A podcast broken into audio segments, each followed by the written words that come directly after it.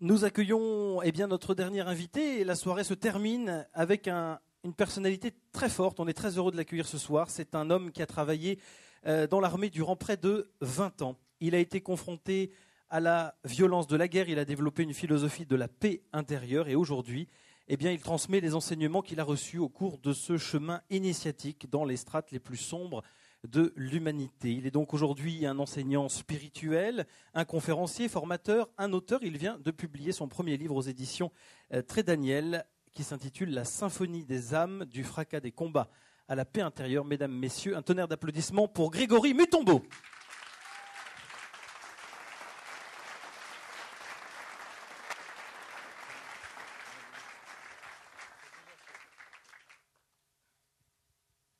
Grégory, bonsoir. Merci infiniment d'être avec nous ce soir. Vous avez passé quasiment 20 ans de votre vie sur les champs de bataille. Euh, et on peut dire que cela constitue à vos yeux la base de votre parcours initiatique. Qu'avez-vous appris au travers de ces expériences incroyables? Alors, c'est un peu difficile de résumer en, une phrase. Bien sûr. Euh, mais ce que j'ai appris, alors de manière un peu paradoxale, c'est le non-jugement et la compassion. Euh, quel meilleur endroit au monde que celui où celui qui est face à soi semble être le plus hostile euh, pour euh, passer au-delà de la forme, pour passer au-delà de l'apparence. Alors, ce soir, on a effectivement eu la possibilité de rencontrer des gens exceptionnels. Sommes-nous simplement ce qu'on voit là? Sommes-nous euh, handicapés? Sommes-nous malades? Sommes-nous notre couleur de peau, notre taille, notre poids, notre travail? Ou sommes-nous autre chose? Quelque chose qui est beaucoup plus vaste que ça et qui unit tous les êtres.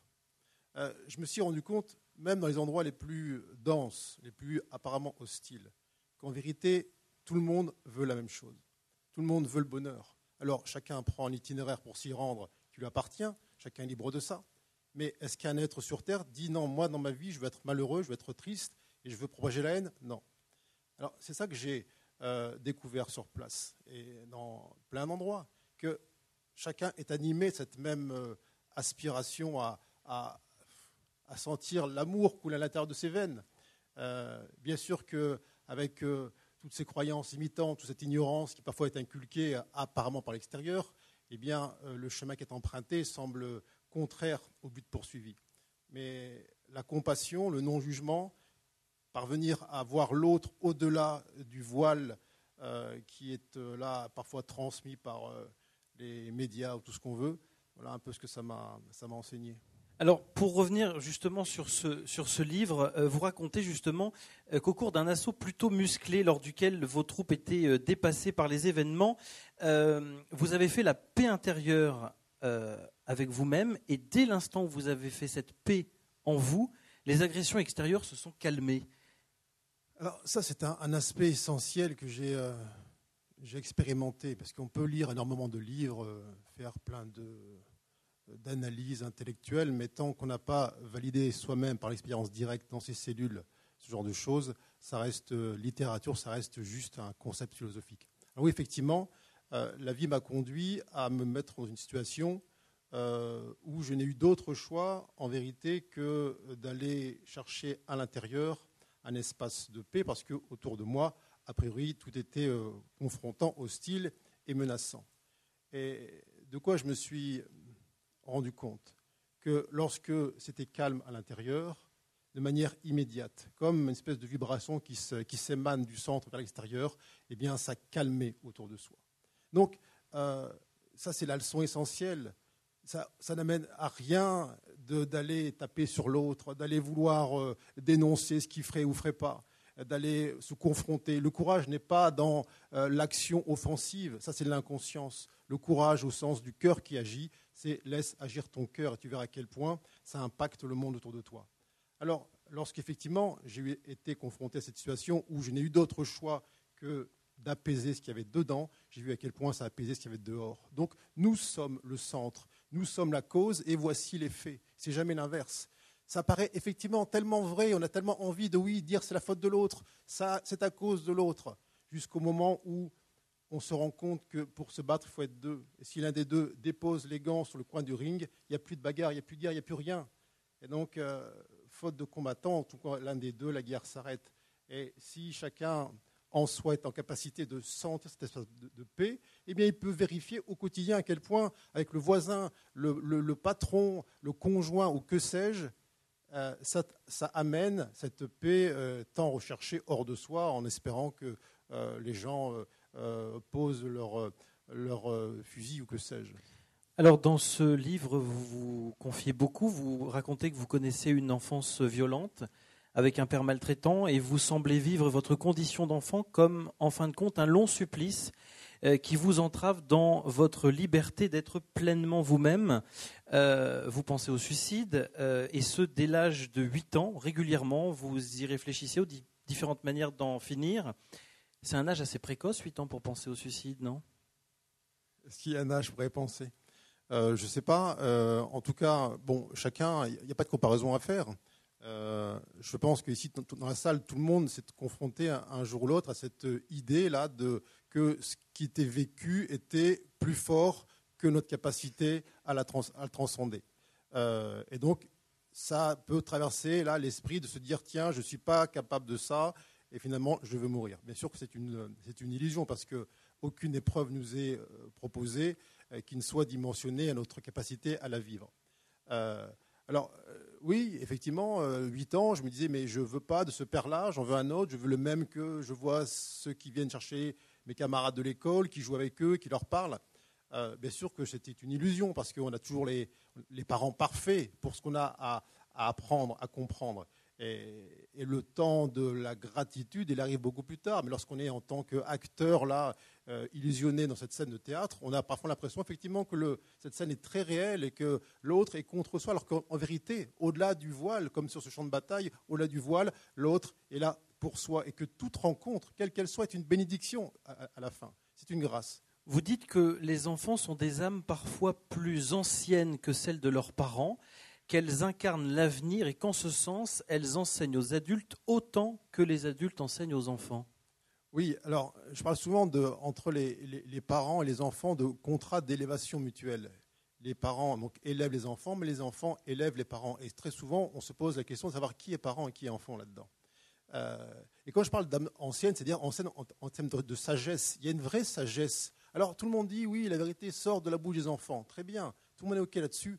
Et dès lors qu'il faut euh, écouter cette vérité, là, il n'y a plus personne. On dit, tu feras ça, mon fils, tu iras dans telle direction, va pas là-bas parce que c'est bouché, et ainsi de suite. Et donc, cette vérité que tout le monde se plaît à euh, confirmer, eh bien, elle est parfois étouffée, écrasée euh, sous la peur collective, les conventions et toutes ces, croyances qui font que dans la vie, on ne fait pas ce qu'on veut, il faut trimer pour y arriver, rien ne tombe du ciel, mais ça vient d'où alors? Non mais, et, jusqu'à cette dernière euh, déclaration qui dit euh, lorsqu'on vit une, belle chose dans l'existence, c'est trop beau pour être vrai. Donc ça veut dire quoi en clair? Ça veut dire que si on, met la phrase à l'envers, dès lors que euh, quelque chose est vilain, vil, horrible, ça c'est réel. Par contre, quand c'est très beau, quand c'est merveilleux, ça ne peut pas être vrai. Et on part avec ça dans la vie. Alors, si on observe un enfant et qu'on lui laisse exprimer toute la, puissance du rêve avec un R majuscule qui est en lui. Mais quel miracle Et si ce parent a l'humilité de lui dire, OK, je ne sais pas ce que tu viens amener en ce monde. Moi, j'ai fait ce que j'ai pu, j'ai euh, débroussaillé un itinéraire.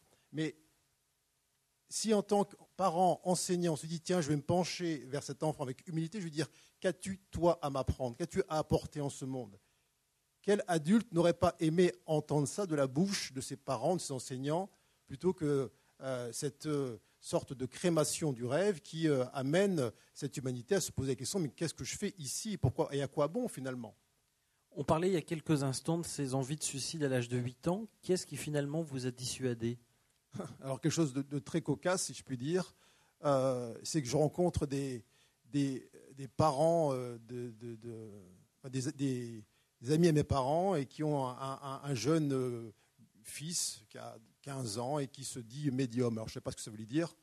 Et puis, euh, j'étais vraiment dans mon âge, effectivement, j'avais envie de, de, me lancer par la fenêtre ou que sais-je.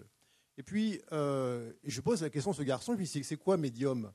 Oh, il dit, je, fais un peu, je, je laisse parler des, défunts à, travers moi. C'est intéressant. Et il me tend une cassette. Il me tend une cassette, et sur cette cassette, eh bien, il semble faire parler un enfant de 8 ans euh, qui vient de se suicider et qui parle, qui s'adresse à sa, tati, qu'il appelle, c'est en fait sa mère est déjà décédée, c'est la raison pour laquelle il voulait mourir. Et il, euh, dit à quel point euh, son suicide n'a rien résolu, à quel point il est effondré de douleur, de malheur, de s'être infligé cet acte de violence. Alors effectivement, j'ai 8 ans, je me dis, même la voie du suicide, mais aussi interdite. Je me suis dit, bon, si on est là, on est mal ici et on est mal aussi de l'autre côté, voyons ce qui reste. D'accord. 20 ans dans l'armée, euh, vous évoquez dans, votre livre justement l'Afghanistan comme l'une des guerres les plus déstructurantes qui soit. Euh, vous dites personne ne peut en revenir indemne. Et vous-même, vous sortez de cette expérience avec un regard totalement transformé. Vous écrivez d'ailleurs que lorsque vous retrouvez votre femme et votre fils à cette époque, eh bien, vous ne les voyez plus comme avant. Qu'est-ce que cela signifie et et en quoi votre regard a-t-il changé? Tout le monde meurt sur le champ de bataille. Quand on rentre dans une caisse en bois ou debout sur ses jambes, tout le monde meurt à une conception préalable de soi.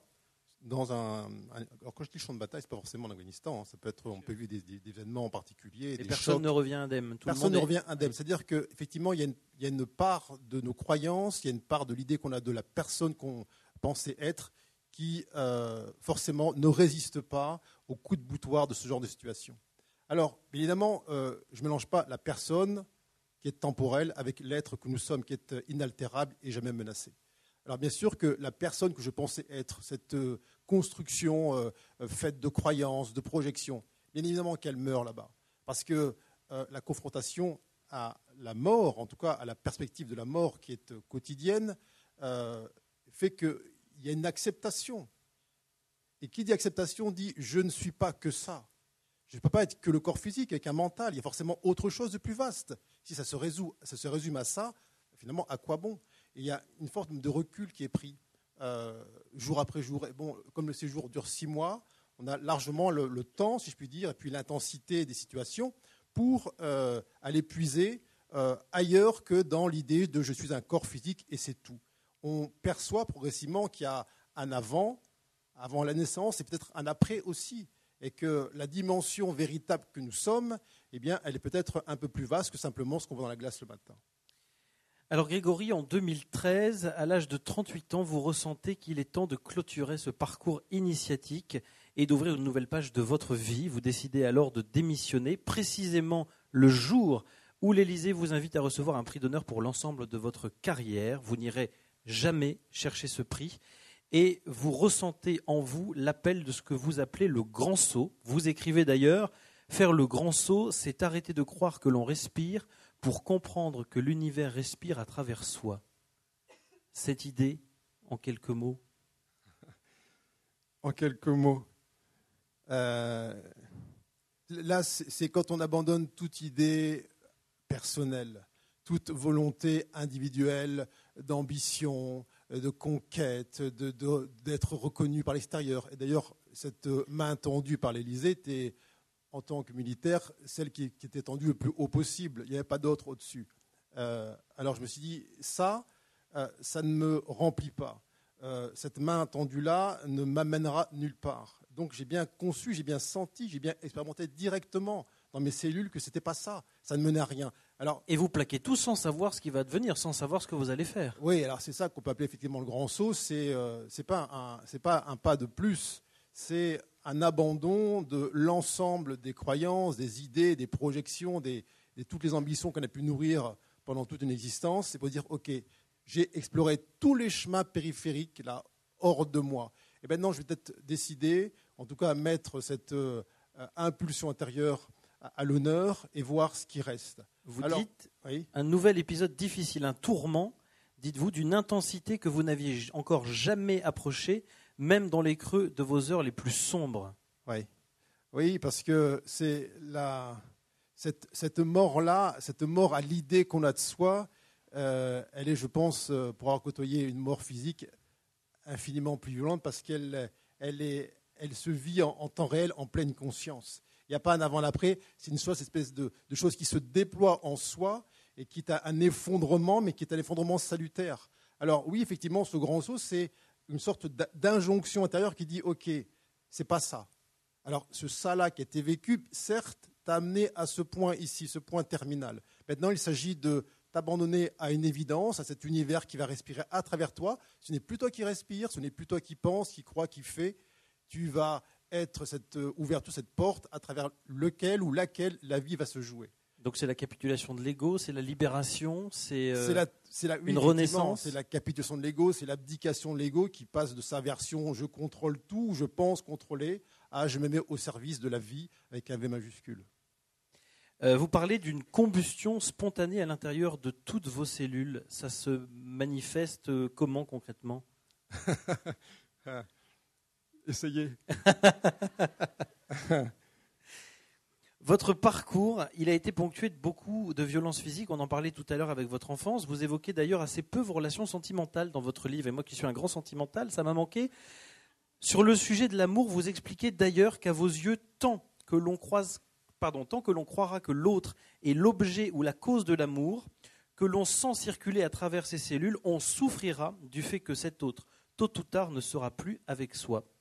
Si on suit cette logique, euh, mon cher Grégory, cela signifie qu'on ne peut plus donner et échanger l'amour, que l'amour donné euh, à l'autre est en fait illusoire, puisque l'autre euh, lui-même devient une illusion, c'est ça? Alors. Vous irez voir le replay. effectivement, mais il faut, quand je parle de cet amour-là, ce n'est pas l'amour qu'on dit échanger, partager au quotidien, qui tient 15 jours, 3 semaines, et qui, à la première altercation, disparaît. Je parle d'un état d'amour, pas une émotion, un sentiment qui est fluctuant, qui est soumis à toutes ces euh, tribulations quotidiennes et qui fait qu'on aime le lundi et on déteste le mardi. Je parle d'un état d'amour qui, donc, de ce fait-là, ne se donne pas et qui, effectivement, n'a pas besoin d'une cible ou d'un objectif pour se, manifester. Euh, est-ce que, en vérité, je ne dis pas en apparence, euh, on a besoin de quelqu'un face à soi pour être cet état d'amour. Tant que je crois ça, tant que je crois que c'est l'autre qui est le destinataire ou la destinatrice de cette vibration que je sens dans mes cellules, euh, effectivement, le jour où elle va partir, où il va partir, parce que la vie est mouvement en permanence, parce que simplement, même là, en tant que corps physique, il arrive un moment où les corps s'éloignent. Euh, il y aura une souffrance, il y aura une douleur liée à cette illusion. Mais lorsque je me sais être état d'amour, et que cet amour-là, même si bien sûr qu'il va prendre telle ou telle direction pour sembler se manifester plus ou moins intensément avec un tel ou un tel, eh bien, n'est pas tributaire de l'autre. Ça veut dire que la rencontre avec l'autre amoureuse, c'est un bonus, c'est un plus. Ce n'est pas le gâteau lui-même, c'est la cerise sur le gâteau. Mais ne pensez-vous pas justement que euh, à partir du moment où chacun a suffisamment travaillé sur soi, ben, il devient au contraire possible d'aimer véritablement sans se retrouver aliéné ou dépendant? C'est tout, le, tout ce qu'on est en train de, mettre en lumière, effectivement. Mais ça demande d'avoir identifié en soi l'ensemble des carences, des failles, de toutes ces blessures qu'on va essayer de compenser à travers l'autre, se, faire, se faire aimer par l'autre. La vie s'en charge. La vie place toujours en face de soi le partenaire ou le partenaire idéal qui va aller pointer en nous les espaces qui ne sont pas suffisamment amour. Et ça marche très très bien. Vous confirmez?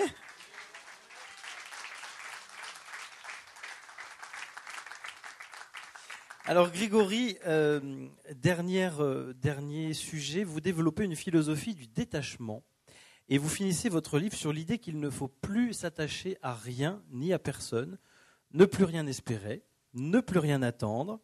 Alors je le disais tout à l'heure, moi qui suis un invétérable romantique, euh, est-ce que est-ce que ça veut, dire qu'il faut se résigner à ne plus vouloir partager l'amour?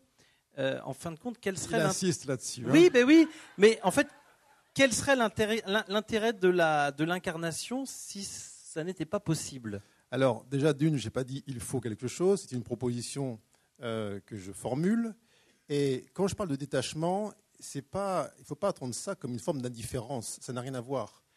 Ce détachement, il est une conséquence. Il est une conséquence d'un processus qui a lieu en soi, qui est un processus responsable. On a éclairé en nous tous les aspects qui étaient en carence, en manque, et qui, au fil des ans, vont toujours aller essayer de trouver une réponse à l'extérieur. Aime-moi. En fait, c'est pas quand on dit quand on te dit je t'aime, c'est j'aime la façon dont tu me dis je t'aime. Et si on est capable effectivement de dire ce je t'aime, et qu'en face il y ait un grand silence, ou même une réponse opposée, là on est libre. Là, on est vraiment en état d'amour. Sinon, on est en demande. Ce n'est pas la même chose. Ce romantisme dont on parle, il y a quoi dedans? Il y a une vraie liberté ou c'est autre chose? Comment êtes-vous lorsque vous êtes tout seul ou que votre bien-aimé s'éloigne un petit peu ou fait mine de partir avec un autre? Est-ce que l'amour est toujours aussi intense? Est-ce qu'il dégouline de chacune de vos cellules? J'ai envie de dire oui, je ne suis qu'amour. La vie en jugera. J'emprunte évidemment tout ça à Édouard Baird. Euh, bon, j'ai qu'une chose à vous recommander vraiment parce qu'on pourrait. Je vais écrire un bouquin sur le romantisme. Euh, je vous recommande non, vraiment ce bouquin, La symphonie des âmes, du fracas des combats, la paix intérieure de Grégory Mutombo. Je crois aussi, Grégory, que tu as un, site internet, grégorymutombo.com, tout simplement. Euh, un grand merci. Grégory Mutombo, merci, merci. beaucoup. Merci, Grégory.